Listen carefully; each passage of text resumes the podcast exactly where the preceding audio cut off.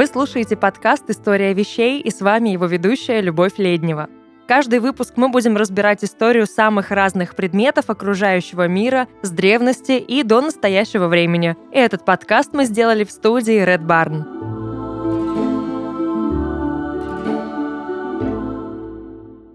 Снег, вода, асфальт даже воздух при должном уровне подготовки. Чтобы объединить все эти плоскости, достаточно взять доску. Да, имеются различия, но суть-то одна. И именно в этом мы будем разбираться. Как и когда доска без ничего приобрела колесики и превратилась в новый вид спорта. Причем тут бассейны времен засухи и как началась война между экстремалами и любителями спокойных прогулок. Поехали!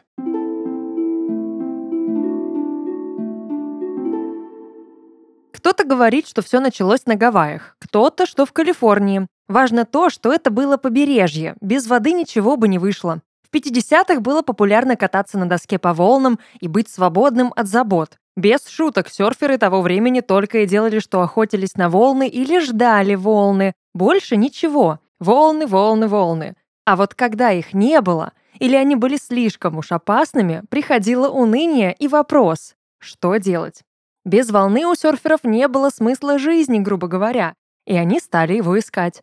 Вернее, альтернативу своим морским доскам. Так на улицах стали замечать странных длинноволосых парней и девчонок, которые неспешно катались по асфальту на самодельных деках. Формы их и размеры были ограничены лишь воображением хозяина, а в качестве подвесок служили распиленные пополам ролики. Так постепенно в обиход вошел термин, придуманный для нового развлечения – sidewalk surfing или серфинг по асфальту. Надо сразу сказать, что скейтбординг и лонгбординг появились одновременно, вот только в один момент пути их развития разошлись. До этого еще надо докатиться, а пока что понаблюдаем за тем, как поживали доски с колесами на заре своей истории. Сначала скейтборд не воспринимали всерьез, это была игрушка для ребенка, не более. Однако, когда молодежь островов стала все чаще и чаще гонять по улицам на досках, стало понятно, что игрушку недооценили. В 60-е годы новая культура добралась до материка, где успешно прижилась, хоть и не сразу. Поначалу все это выглядело сомнительно и не очень перспективно, а потому налаженного производства и продажи не было.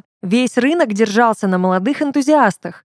Первый заводской скейт был инициативой серферов и выглядел как привычная им доска. Узкие нос и хвост, широкие боковины по центру и практически плоская форма. Подвески были очень узенькие, а колеса, наоборот, широкие и изготавливались из железа или из твердых материалов на основе керамических смесей. С этим снаряжением ребята выходили на холмистую дорогу и начинали свой первый скейтбординг. На побережье начал расти спрос на доски, и это заметили компании. 60-е – это рассвет пластиковых досок, прародителей Boards. Начались эксперименты и появление новых моделей. Скейты постоянно совершенствовались в соответствии с нуждами скейтеров. Стоило появиться первым производителем, рынок тут же подхватил новое течение и понес по волнам, как бы мы сейчас сказали, хайпа. В 1963 году состоялась первая выставка скейтбордов. По ТВ крутили рекламную кампанию по продвижению досок. С этого времени скейтборд начал набирать популярность как снаряд для трюков. В это же время появляются первые тематические бренды и журналы, например, Magazine. Возникают определенные стили катания и проводятся, наконец, первые чемпионаты. Так, например, в 1965 году Патти МакГи становится первой женщиной, победившей на национальном чемпионате США и попадает на обложки журнала Life. В 1969 году у доски появляется одно важное новшество, которое приблизило ее к современному облику. Ларри Стивенсон из Макаха Skateboards патентует новое изобретение – киктейл. Благодаря ему становится гораздо проще маневрировать на доске. Но остается другая проблема. Колеса из железа и резины крайне недолговечны, вернее, хватало их буквально на один раз. И вот в 70-х случается прорыв после определенного затишья.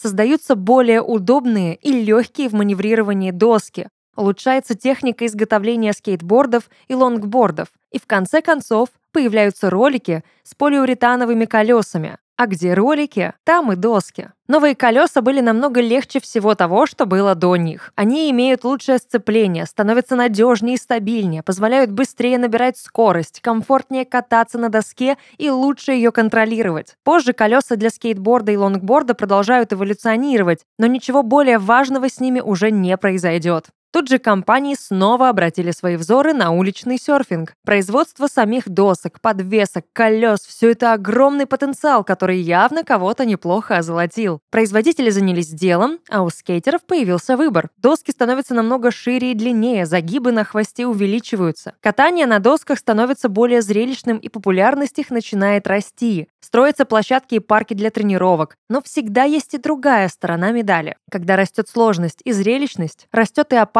получить серьезную травму из-за неудачного трюка. Только что открытые парки и площадки немедленно закрываются из соображений безопасности. В индустрии начинается новый застой. С приходом засухи 1976 года скейтеры начинают осваивать сотни опустевших бассейнов по всей Калифорнии. Тем самым зарождается новый стиль катания – верт, то есть вертикальная, а не горизонтальная езда. Подробно об этом периоде можно узнать из фильма «Короли Доктауна» 2005 года. Именно 70-е стали периодом разделения путей скейта и лонга. В то время как цель лонгбординга была круизить по городу и даже путешествовать, сутью скейтбординга стало создание трюков. Последний остается уделом молодых и бесстрашных людей, которые, сломя голову, бросаются на покорение городских рельефов в поиске новых зрелищных трюков. Лонгборды, напоминающие плавное катание по волнам, становятся выбором тех, кому за 30. Тех, кто предпочитает ветер в волосах, разбитым локтям и коленкам. Пока олдскульные любители волн режут дуги по набережным и горным серпантинам, молодая кровь смотрит на них с усмешкой. Под конец тысячелетия лонгборд получил свою минуту славы и эдакий трамплин для взлета. В середине 90-х Sector 9 стали первыми, кто наладил выпуск длинных снарядов. Ни одна модель до этого не выпускалась на полноценной коммерческой основе. И понеслось, ведь буквально произошла революция. Компания представила реверсивную подвеску для лонгборда. В итоге снаряд стал более маневренным и отзывчивым. Райдеры получили желанную стабильность и легкость управления. И пора, пожалуй, определить, в чем же принципиальное отличие скейтборда от лонгборда. От истории переходим к практике. Если совсем упростить, то лонгборд — это удлиненный скейт. Длина деки лонгборда обычно составляет от 30 дюймов до 2 метров.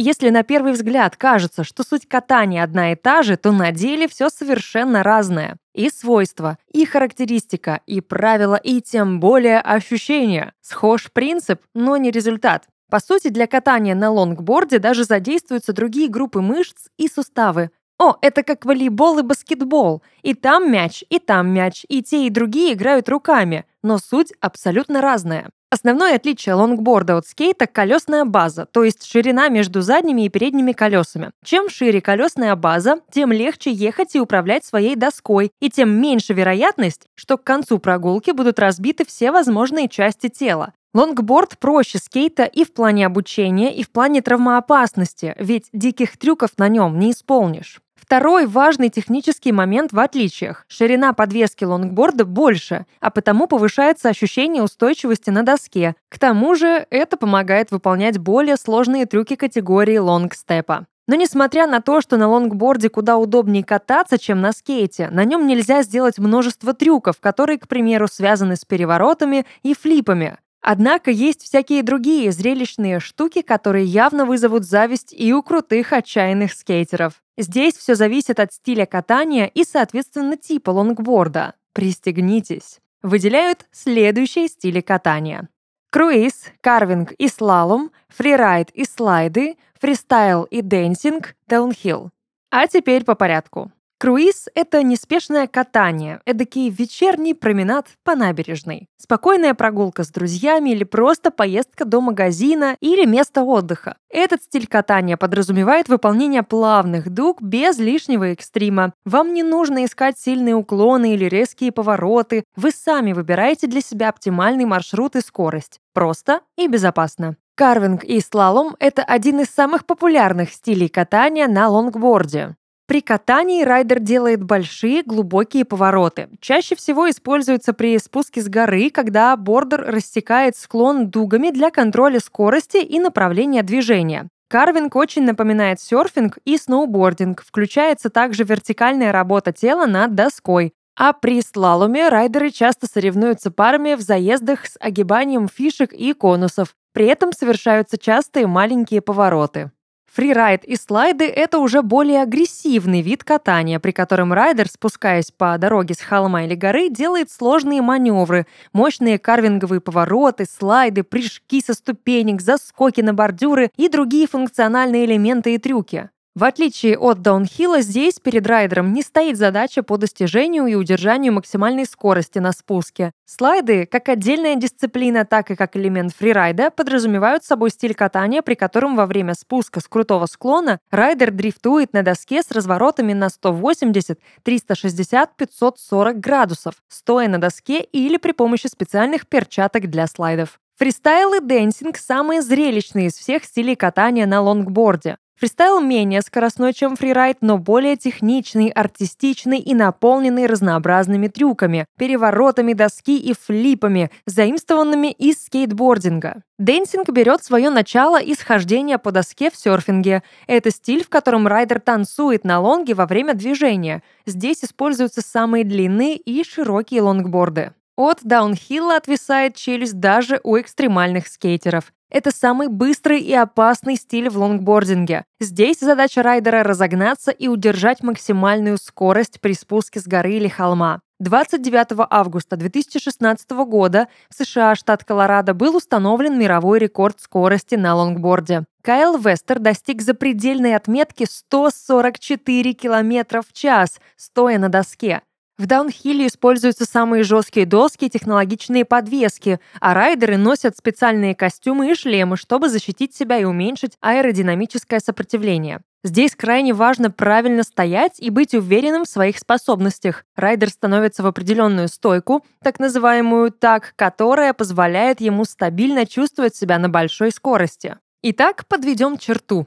Лонгборд — это отнюдь не альтернатива скейту, а совершенно другое ответвление катания на доске, в основе которого лежат быстрота и устойчивость. Если вы любите скорость и ощущение вот этой воздушной свободы, то, скорее всего, вам подойдет именно лонгборд, нежели стандартный скейтборд, основными задачами которого являются экстремальная езда и исполнение трюков. Нельзя забывать, что самая главная изюминка лонгборда – это копирование процесса настоящего морского серфинга со всеми присущими ему ощущениями и манерой управления. Поэтому без шуток, если вы когда-то хотели встать на доску и гонять по волнам, а их нет даже обозримо рядом на карте, то лонгборд – то, что надо. И новое увлечение приобретете, и поймете, каково это – быть серфером.